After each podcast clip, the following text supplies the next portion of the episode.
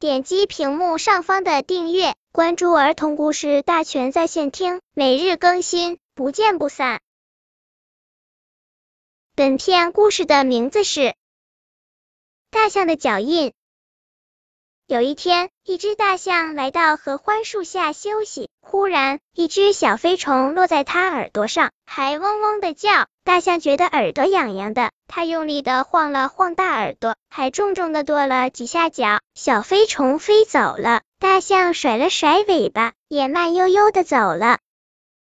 大象跺过脚的地方，留下四个又深又大的坑。一场大雨过后，四个大坑积满了雨水。正好挡住了住在合欢树下的小蚂蚁的去路。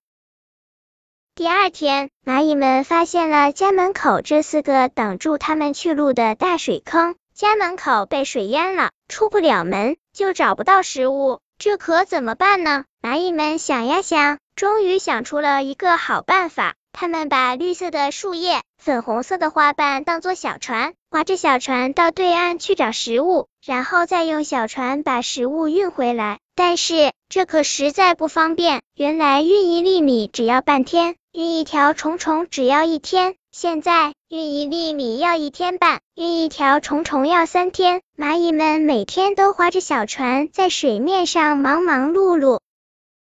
一天，大象出来散步。看见小蚂蚁们在忙着，就问小蚂蚁：“你们在干什么啊？”“我们在运粮食啊。”不知道为什么，我们家门口突然多了四个大水坑，就像四个大湖，挡住了我们的去路。现在我们只能划船出来找食物了，真的太麻烦。一只蚂蚁说：“四个大水坑。”大象仔细看了看，这分明是自己的脚印。大象一想，呀，原来是自己一不小心一跺脚给留下来的，这给小蚂蚁带来了多大的麻烦啊！别着急，别着急，让我来帮助你们。大象说。说完，大象伸出长鼻子，用力一吸，咻咻咻，四个大水坑里的水一下子就被全部都吸干了，露出了四个又大又深的坑。